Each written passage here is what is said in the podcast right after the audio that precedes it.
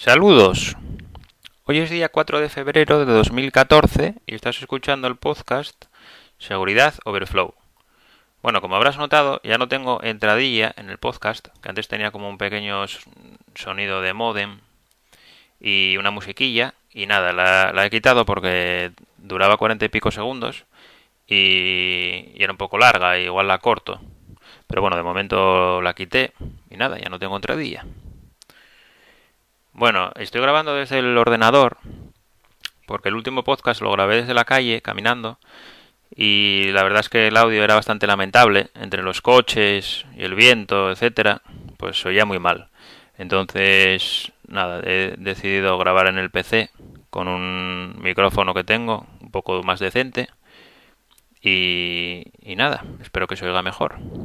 Concretamente, el micrófono que utilizo es el Microsoft Live Chat LX3000 que me está dando bastantes problemas porque igual estoy utilizándolo y de repente deja de funcionar y se oye ruido en los auriculares.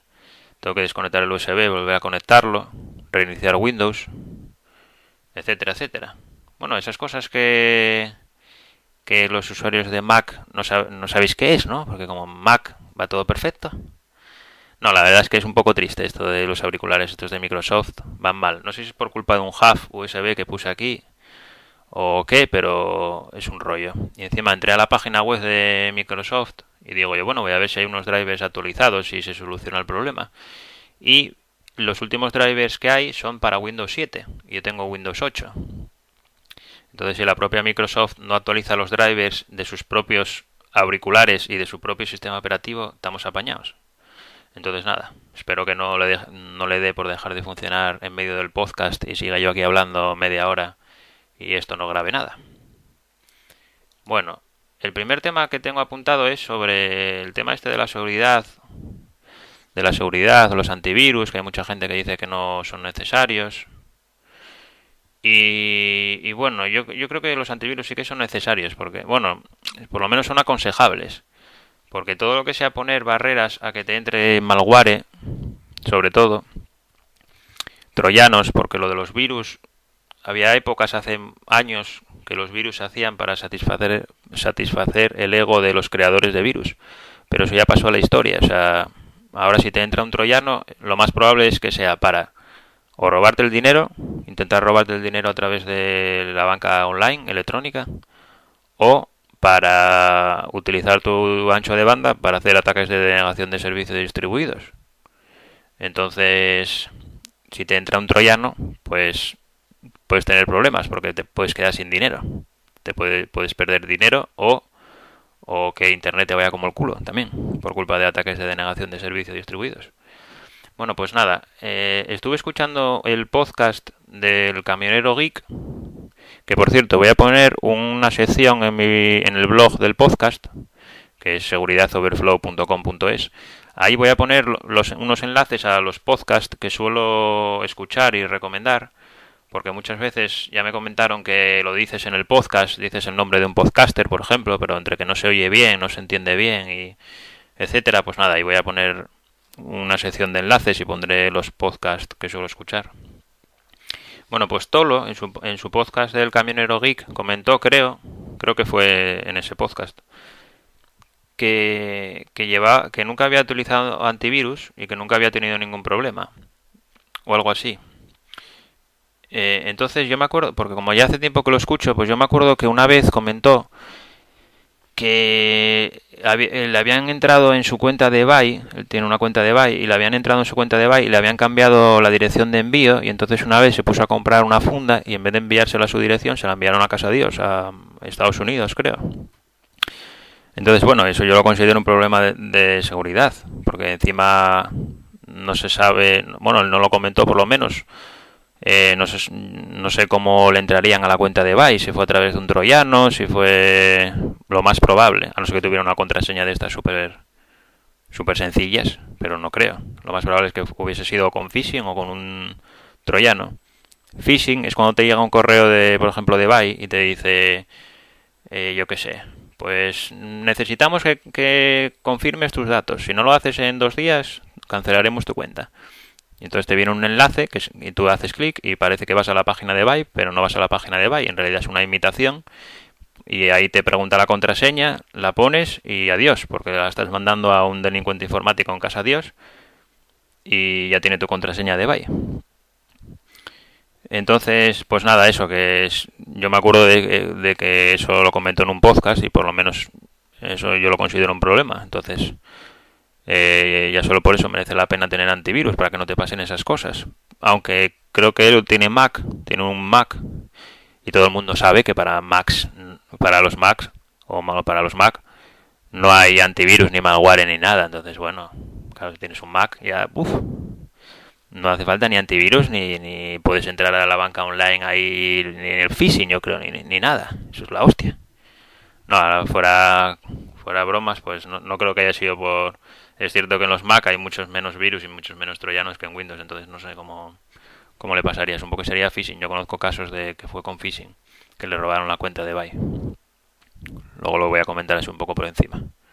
Y también me acuerdo que en otro audio de su podcast también dijo que tenía problemas con la conexión de Yastel de internet, que tenía picos de velocidad y eh, que un operador le había sugerido, después de hablar ya de poner 8.000 quejas, un operador le había dicho que si no sería posible que tuviese un que tuviera malware en algún dispositivo. Y, y Tolo que es el podcaster de este podcast del camionero geek pues decía como que le parecía una tontería eso o algo así. Entonces bueno yo no creo que sea tan tan raro porque es eso normalmente si tienes malware un troyano eh, es muy posible que utilice tu ancho de banda para hacer un ataque de denegación de servicio distribuido. Una botnet de estas famosas. Hay botnets que tienen millones de ordenadores, pero millones. Hace, hace unos años se desactivó una en España con la operación Mariposa que creo que tenía 5 millones de ordenadores. Entonces no es tan raro que te entre un troyano y que te fastidie el ancho de banda de internet te vaya como el culo. Otra posibilidad es que fuera un vecino que se estaba conectando a tu wifi porque, bueno, no sé si todo lo sabrá, supongo que sí, porque en Google Play hay mogollón de aplicaciones que hacen esto, que eh, las claves de los routers de Yastel, si no cambias la contraseña que te viene por defecto, pues se puede generar a través de un algoritmo. Y hay muchas aplicaciones que lo hacen. mismamente, en Google Play, yo tengo una que se llama Wi-Fi Auditor, Wi-Fi Auditor, que es gratuita y te saca las contraseñas de por defecto de no solo de Yastel, sino de de Telefónica, de las que son WLAN y luego cuatro dígitos hexadecimales, WLAN y cuatro caracteres, también te la saca. Incluso de Vodafone, que creo que ahora se puso Vodafone además. Eh, Vodafone no se sabía el algoritmo, pero hace como un mes un investigador analizando la patente que presentó Vodafone en Alemania, creo, pues ahí venía todo detallado todo cómo era el algoritmo. Entonces ahora ya hay aplicaciones que también te sacan las contraseñas de, de los wifi de Vodafone que normalmente el nombre de la wifi es Vodafone y cuatro dígitos también o cuatro caracteres. Pues con esta aplicación que está en Google Play que se llama Wi-Fi Auditor, pues también te saca, esa ya está actualizada y te saca las claves de, del Wi-Fi de Vodafone. Que por cierto, desde aquí animo a Tolo a que pruebe a que pruebe esta aplicación con su red con su router nuevo de Vodafone para ver si si si, si sí que funciona y que lo comente en su podcast. Así nos enteramos todos. Pues, y, eso, y entonces uno puede pensar, joder, pero ¿quién va a ser que se conecte al wifi del vecino? Bueno, pues yo tengo tres amigos que no tienen pensado pagar internet en su vida, yo creo. Uno, por ejemplo, está en Madrid, lleva dos años, eh, lleva dos años conectándose a wifi de los vecinos. Porque claro, encima, si vives en una ciudad y estás rodeado de edificios, lo más probable es que mm, pilles en pues pilles no sé cuántos wifis igual 50, yo que sé, muchos. Porque las ciudades están están llenas de wifi por todas partes. Estamos rodeados de, de ondas de wifi, de radio. Entonces, bueno, ese por ejemplo, ese amigo mío, pues se conecta al vecino y además no se corta un pelo. Pone a bajar el BitTorrent, pone, se pone a ver películas, se pone a ver series y el vecino tiene que notarlo en el ancho de banda por huevos. Es más, luego tengo otro amigo que vive en un pueblo, pero en un pueblo con vacas, cuadras, vacas y cerdos y todo esto, y aún así se conecta al wifi del vecino, porque puso una antena un poco potente y se conecta al wifi del vecino, es decir, todo el mundo se conecta al wifi del vecino. Entonces, bueno, no es tan raro. Y volviendo al tema de los antivirus, ya para acabar este tema, pues yo, una, otro amigo mío que además es técnico informático, pues era de los que decía, bueno, un antivirus no hace falta, no, yo paso los antivirus que ralentiza el ordenador, etcétera, etcétera. Que no sé si lo, si lo dije ya, pero lo de ralentizar el ordenador, eh, pues puede que hace un, no sé, mi opinión es que hace como 10 años, 15 años, pues sí ralentizaba, cuando los procesadores eran lentos pero ahora es que vamos sobradísimos de, de, procesador, de velocidad de proceso. Entonces, no sé, si tienes un i3 para arriba, un Intel i3, y sobre todo si tienes un disco duro SSD, pues no sé, yo no noto impacto casi. Entre tener antivirus y no tenerlo, y encima los antivirus han mejorado mucho, los hay hasta open source y todo, y no, yo no noto impacto, entonces yo recomiendo tenerlo. Bueno, pues este amigo mío, el que decía que no hacían falta, un día se puso a entrar en su cuenta bancaria online y le habían desaparecido 800 euros. Le habían hecho una transferencia a Rusia de 800 euros y fue corriendo a su banco y el banco canceló la transferencia porque lo bueno, bueno, lo bueno, los, las transferencias bancarias eh, hay un tiempo para cancelarlas. Entonces nada, fue al banco y le devolvieron el dinero. Pero lo malo de esto es que luego, si yo por ejemplo voy a ese banco y quiero darme de alta en una cuenta, pues me van a cobrar comisiones y en parte esas comisiones es para pagar a la gente que por no tener cuidado le roban el dinero. Entonces yo, yo soy, eh, yo opino que lo que se debería hacer, o desde mi punto de vista, lo mejor es trasladar toda la responsabilidad al usuario y que el usuario sea totalmente eh, responsable de que si le roban el dinero lo pague él, no lo pague el banco. Bueno, esto es a, elección, ¿no? Del usuario. Porque, por ejemplo, en la moneda esta Bitcoin descentralizada, que ya comenté alguna vez de, ella, que es una moneda virtual, pues es justo lo contrario. El, toda la responsabilidad recae en el usuario. Una transferencia de Bitcoin es irreversible. En cuanto se hace, adiós. Ya no puedes ir luego a llorar a nadie. Ay, es que me robaron. No. Tienes que tener cuidado porque si te roban ya perdiste el dinero. Lo bueno de esto es que gracias a eso, pues yo si me doy de alta en Bitcoin, me creo una dirección Bitcoin para enviar y recibir dinero, pues es gratis, no tengo que pagar comisiones ni nada para que con esas comisiones paguen a ese usuario que por ser irresponsable le robaron el dinero. Pero de todas formas, supongo que con el tiempo acabarán saliendo empresas que ofrezcan esa posibilidad a modo de seguro pagando un poco más, pues estarás, eh, no sé, te asegurarán que si te roban te devuelven el dinero, lo que es un seguro de toda la vida. Pero ese seguro lo va a pagar el usuario que quiera contratarlo, no yo. Es la diferencia. Bueno. Ah, y, sobre el tema este de la seguridad, por ejemplo, a un amigo mío que tenía una cuenta, bueno, es un vendedor de Byte, tiene una tienda de informática online pues a través de phishing un día también le robaron la contraseña de Buy que cuando se quiso dar cuenta le habían puesto 50 productos a la venta que ni existían ni nada. No sé para qué, porque creo que no le cambiaron la dirección de, envío. No sé si le cambiarían también la dirección de PayPal o qué sé yo. Pero bueno, fue un rollo porque luego tuvieron que contactar con eBay para arreglarlo y, un rollo. Y luego también conozco casos de robo de dominios. Pues pepito.com, ¿no? Pues te lo roban y luego te piden una recompensa eh, para que te lo devuelvan. ¿Qué más? También conozco casos de, por ejemplo, troyanos que te analizan el PC para ver si tienes clientes de FTP y que el cliente de FTP es para acceder a un para subir archivos a una página web.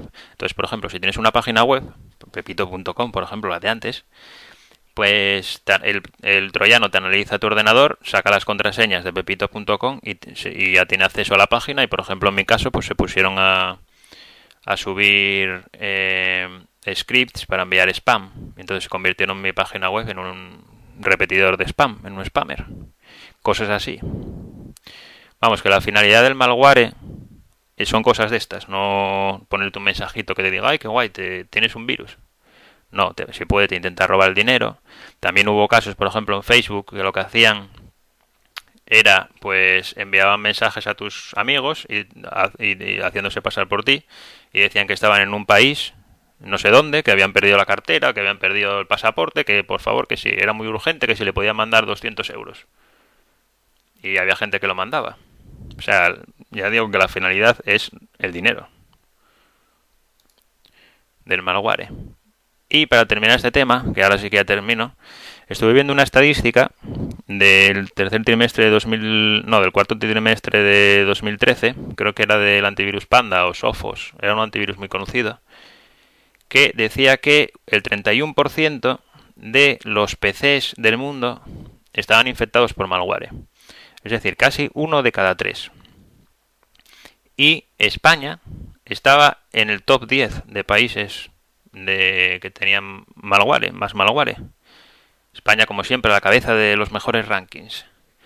Pues estaba el noveno concretamente, el 33%. Es decir, cuando dices, yo no conozco a nadie que haya tenido un virus. Pues vamos a ver, estadísticamente en España uno de cada tres PCs tiene un, un troyano. O bueno, malware en general. Entonces, una cosa, además esa es otra, porque dice, yo no tengo ningún troyano. Bueno, que tú sepas. Porque los troyanos, ya digo, ya lo de poner un mensajito, eso pasó a la historia, ahora intentan pasar lo más desapercibidos posibles. Entonces, la gran mayoría de la gente que tiene un troyano, un troyano o malware no lo sabe. Entonces, que, que tú pienses que no tienes ningún troyano no significa que, no significa que no lo tengas en realidad. Bueno. Madre, como me enrollo, 16 minutos. Siguiente tema, comentar encriptación de mis dispositivos. Bueno, voy a ir a toda hostia porque... Bueno, pues nada, yo como soy un paranoico, súper paranoico de la seguridad, pues tengo todos mis dispositivos encriptados. Tengo la Nexus, el Nexus 4 encriptado, tengo el PC, eh, que con Windows 8 lo tengo encriptado con BitLocker, tengo Linux encriptado con Lux, me parece que se llama, eh, los discos duros USB los tengo encriptados, eh, no sé, todo encriptado y encima las contraseñas suelen ser de como de cuarenta y pico caracteres. Es más, en cuando compré el último portátil, tengo un portátil que lo compré como hace un año, me vino con Windows 8, pero no era la versión Pro. Y la versión Pro no trae para encriptar el disco duro, tienes que tener la versión Pro. Pues pagué la licencia de Windows para actualizarlo a la versión Pro, 60 euros. Solo por eso. La primera vez que he pagado una licencia de Windows en mi vida. Pero nada, la pagué y ya tengo encriptado. Además, en un portátil todavía tiene más sentido que en uno de sobremesa, porque si te lo roban, pues luego te pueden acceder a todo. Entonces eso, yo a la privacidad y a la seguridad le doy bastante importancia en lo encripto todo. Siguiente tema, a ver, que me enrollo. Este fin de semana estuve en, en Madrid en una entrevista de trabajo. Voy a pegar un traguín aquí al Monster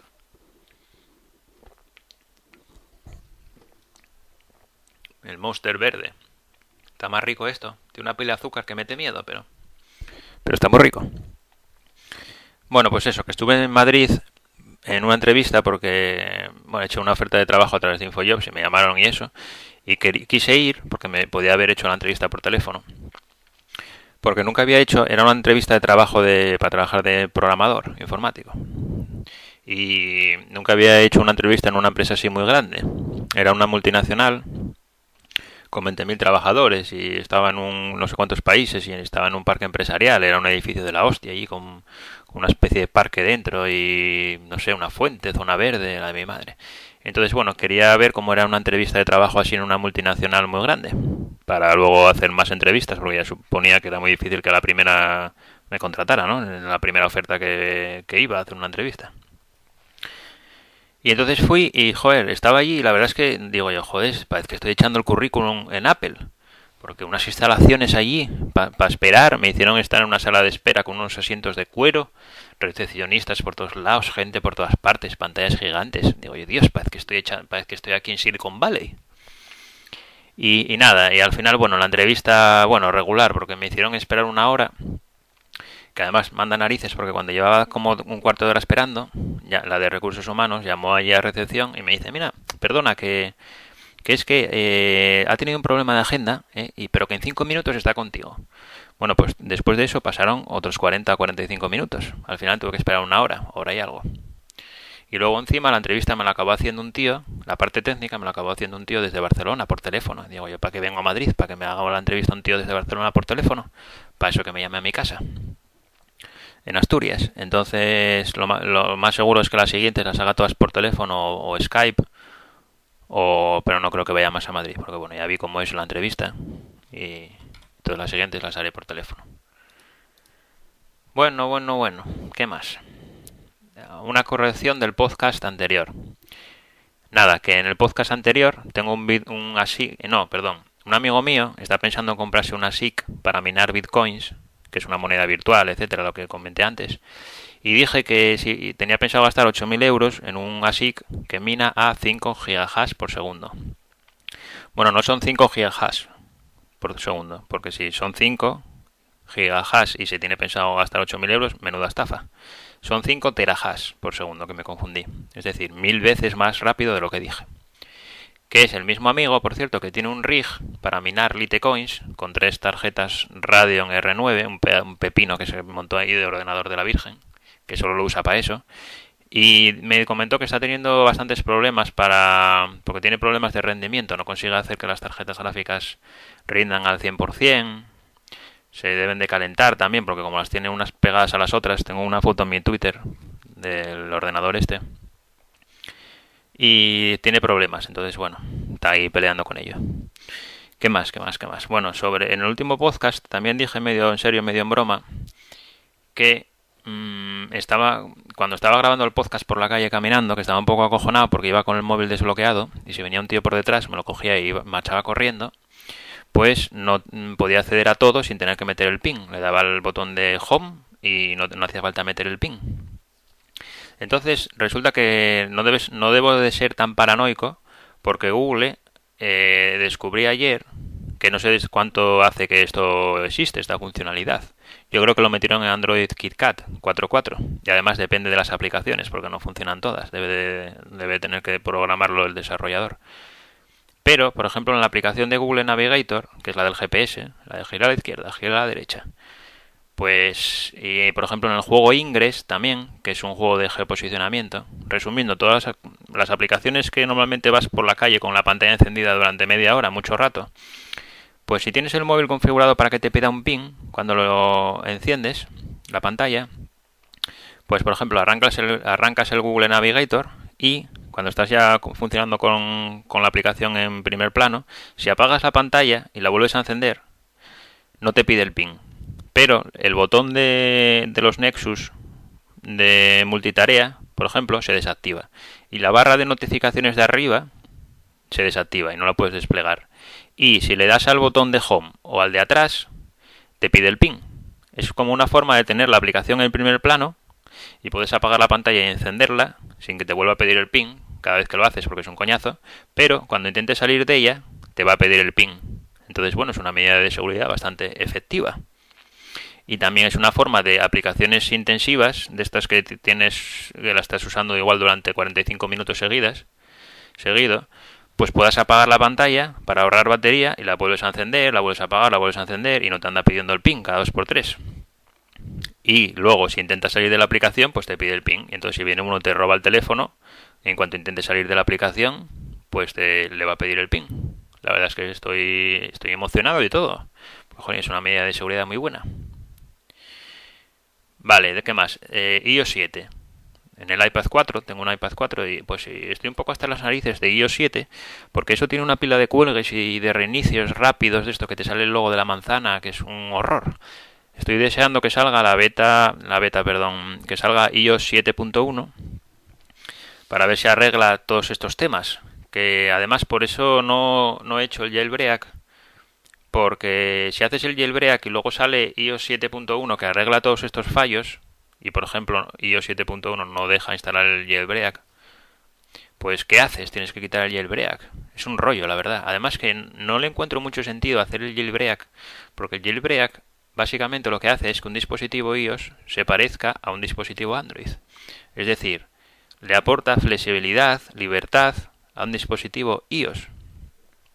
Y, lo lógico no sería que si tú quieres un dispositivo que sea pues libre, flexible, lo lógico no sería que te compraras un, un Android directamente, que ya te da todo eso. Un Android es libre y flexible, etcétera, etcétera. No tiene mucho sentido comprarse un iOS para luego intentar que se parezca a un, a un Android. Para eso cómprate un Android. Es como comprar un coche de 60 caballos, por ejemplo, y luego tunearlo, porque te gusta la velocidad y correr. Para eso cómprate un coche que ande un poco más, no te compres una mierda de coche. Bueno, no, quiero decir que yo es una mierda, pero no, no te compres un coche con poco, poca potencia para luego intentar tunearlo. Para eso cómprate ya un, un coche potente. Y además es como si te compras un coche poco potente, lo tuneas, pero luego cada vez que, que tienes que pasar la ITV, le tienes que quitar todo eso para luego volverlo a poner, que es lo que pasa con el jailbreak y las actualizaciones. No sé, no le encuentro mucho sentido. Por eso yo paso del jailbreak olímpicamente, por el tema de las actualizaciones, por ejemplo. Eh, sin entrar en, en, temas de seguridad que te desactiva 8000 cosas que tiene iOS, como la ejecución en páginas firmadas de memoria, etcétera, etcétera. Todo eso se va a tomar por saco con el jailbreak. Y los de Apple ahí innovando, porque eso es innovación pura y dura, aunque la gente no lo vea innovando en cuestiones de seguridad para luego desactivarlo todo. con el jailbreak no tiene sentido. Bueno, otro tema es que estoy buscando unos auriculares, a ver si acabo rápido y no dura mucho más de media hora el podcast. Estoy buscando unos auriculares para grabar en la calle con el Nexus 4 un poco decentes, porque no sé, grabar en casa está bien, pero es un poco triste. No sé, me, me apetece más grabar dando un paseo y yo qué sé.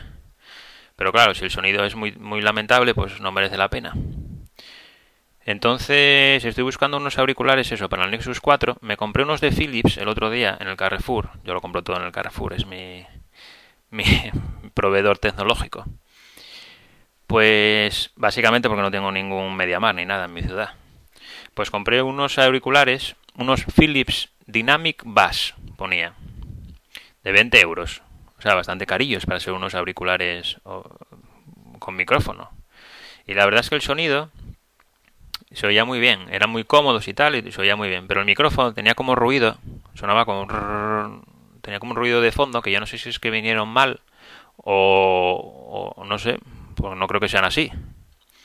Entonces, el, el botón, por ejemplo, sí funcionaba, funcionaba todo, lo único que tenía ruido de fondo. Y entonces no sé si alguien me puede recomendar unos auriculares que graben bien. Ya sé lo que me va a decir la gente. Me va a decir, cómprate los del iPhone o los del iPod. Pues me los compro, no pasa nada. Pero no sé si funcionará, porque el botón, por ejemplo, como hay auriculares que, que funcionan en según qué móviles, debe ser que no es estándar completamente eso, lo del botón. Pues no sé si funcionará o no. Pero bueno, si la gente me dice que son los que mejores, mejor funcionan y los que mejor calidad tienen de del micrófono me los compro, no pasa nada, ya tengo el iPad, o sea que tampoco yo tampoco es que odie Apple y diga, no, yo no quiero nada de Apple, si es bueno, pues me lo compro. Tampoco, no creo que cueste mucho más de 20 euros, ¿no? Que me costaron estos Philips. Si cuestan 50 euros no me los voy a comprar, pero creo que cuestan sobre 25 o algo así, ¿no? Entonces, bueno, si alguien me recomienda unos buenos auriculares con micrófono, pues se lo agradeceré mucho. Y como último tema es el Telegram la aplicación esta de Telegram, que estamos dando una chapa increíble ahí a la gente para que se la instale. Pues nada, en el último podcast ya había comentado que la quería probar y ya la estuve probando.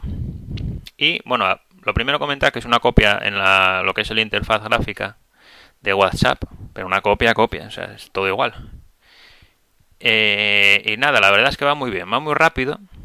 Que bueno, esto es lo que decía Geekologista en su podcast o en el Twitter. La gente que está diciendo, ¿quién coño es geekologista? Bueno, pues voy a poner el enlace en, mi blog, en el blog del podcast. Pues lo comentaba geekologista en el Twitter, que claro, la aplicación de mensajería cualquiera va muy rápido, teniendo 20.000 usuarios, pero si tienes 200 millones, pues igual ya luego no va tan rápido. Entonces, bueno, de momento va muy bien, habrá que ver si crece mucho a ver si mantiene la rapidez o empiezan los problemas. Y nada, la estuve probando y lo bueno que tiene es que, bueno, que va muy rápido eh, en temas de seguridad, privacidad, pero que eso a la gente se la pela olímpicamente. Yo creo que si triunfa va a ser por lo del chat secreto. Tiene un chat secreto que tú, eh, no sé muy, no, no lo probé, creo que funciona así. Tú eliges una persona y pones chat secreto, ¿no? Es como el modo incógnito del navegador, también llamado modo porno, pues la gente lo utiliza para ver porno. Pues esto se llama chat secreto, pero terminará llamándose modo chat, le pongo los cuernos a mi novia, me imagino. Porque puede triunfar porque tiene, tienes una conversación secreta con un amante o con quien sea y tienes la conversación secreta y luego se borra. No sé cómo es, no sé si se borra cuando la cierras y además se le borra a la otra persona también. Está como copiado de, de la aplicación esta de fotos que mandas una foto y se le borran a las dos personas eh, a los 30 segundos. Que para qué lo utiliza la gente para mandar fotos en pelotas. Entonces esto tiene toda la pinta de que va a ir por ahí el tema. Y entonces si triunfa yo creo que puede ser que triunfe por eso, precisamente, por el, chat secreto. Y luego tiene más ventajas, por ejemplo, tiene como es medio open source, yo pensaba que era open source entera, pero no. Al parecer el código de servidor, del lado del servidor, no es open source. Dicen que lo van a liberar dentro de un año.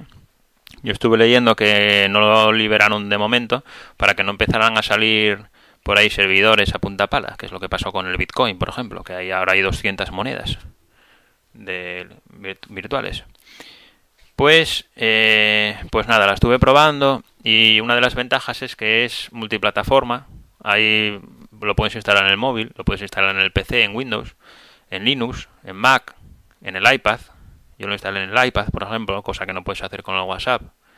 Aunque de momento en el iPad es una aplicación para iPhone, no, no está adaptada al iPad, pero bueno, aún así, mejor que nada. El WhatsApp no lo puedes instalar, ni en el WhatsApp ni en Line.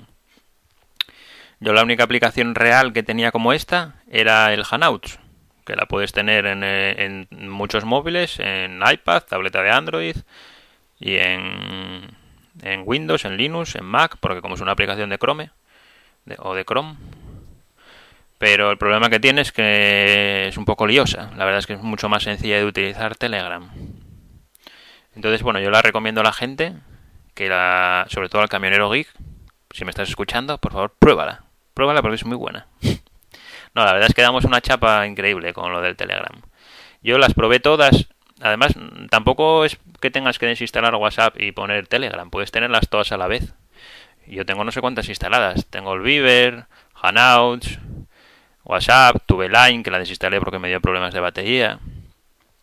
Ahora tengo Telegram. Y nada, en realidad las, únicas que utilizaba, bueno, tengo en el iPad también el, este de, mensajes de iOS. Tengo y, utilizo varias además. Utilizo el Viber, para llamar, el, de, el del iPad cuando tengo que hablar con uno que tiene iPhone, el WhatsApp, el Telegram ya lo instaló un amigo mío. A ver, un segundo que me están llamando por teléfono. Bueno, ya estoy de vuelta, que se me habían llamado por teléfono al móvil. Bueno, nada, para terminar eso, lo que estaba diciendo, ya no sé ni por dónde iba, del Telegram, que nada, que no sé lo que estaba diciendo, que lo instalé en varios dispositivos, en el PC, en, en el PC, en el móvil y en la tableta. Y nada, que animo a la gente a, a probarlo. Creo que está dándole la chapa a todo lo del camionero geek para que la instale. Eh, y es que, bueno, voy a meterme un poco ya, ya que estamos, ¿no? Con el camionero geek y con geek, joder, no me sale el nombre, geekologista, geekologista. Jaime creo que se llama. Pues que es que están como un poco cerrados en banda a utilizarla. Bueno, ni, no, ni a utilizarla, a probarla directamente. Entonces, eso a mí, eh, no sé, me recuerda a los típicos argumentos de un fanboy de Apple cuando le dices, pero prueba Android, prueba Android que tiene muchas cosas buenas, ya verás cómo te gusta, o por lo menos aunque no te guste para opinar, pruébalo. Y el fanboy dice, no, porque yo estoy contento con el iPhone y no sé qué, y, no quiero probar nada de la competencia. Pues no sé, esto suena un poco, los argumentos que dan son un poco que no se sostienen, porque son en plan eso. Yo estoy contento con el WhatsApp y no quiero saber nada de, de otras aplicaciones y bueno, la verdad es que ya hubo no sé cuántas alternativas. Esto es como lo del iPhone Killer, pues que ya llevamos no sé cuántas aplicaciones que son WhatsApp Killer y quitando Line, yo creo que la gente no sé por qué dice que no triunfó si tiene 200 millones de usuarios y factura no sé cuántos millones de euros. O sea, se hicieron de oro. Eso no es triunfar. Y además, no sé, en mi círculo la verdad es que la utilizan mucha, mucha gente. Y, eso, que los argumentos que dan, no, no, no sé, no se sostienen mucho. Hombre, Jaime, el de ecologista, creo que creo que sí que la aprobó y como no la tenía nadie, la, la desinstaló.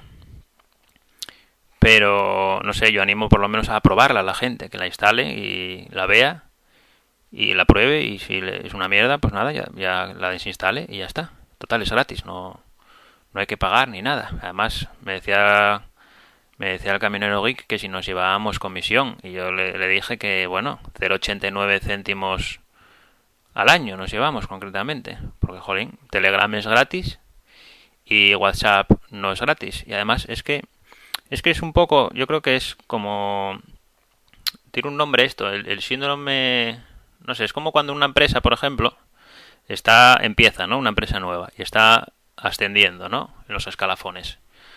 Entonces, cuando está ascendiendo y está empezando, esa empresa a todo el mundo le cae bien. Dice, jolín, qué bien, a ver si empieza, no sé qué, aporta cosas nuevas, etcétera. Pero cuando llega al número uno, desbanca a la que estaba, a la empresa que estaba número uno, número uno en ese sector, y se consolida, pues entonces ya la, la gente ya no lo ve con tan buenos ojos y empieza a criticarla. Lo ve como abuso de poder, etcétera. Se vio, por ejemplo, mucho con Apple.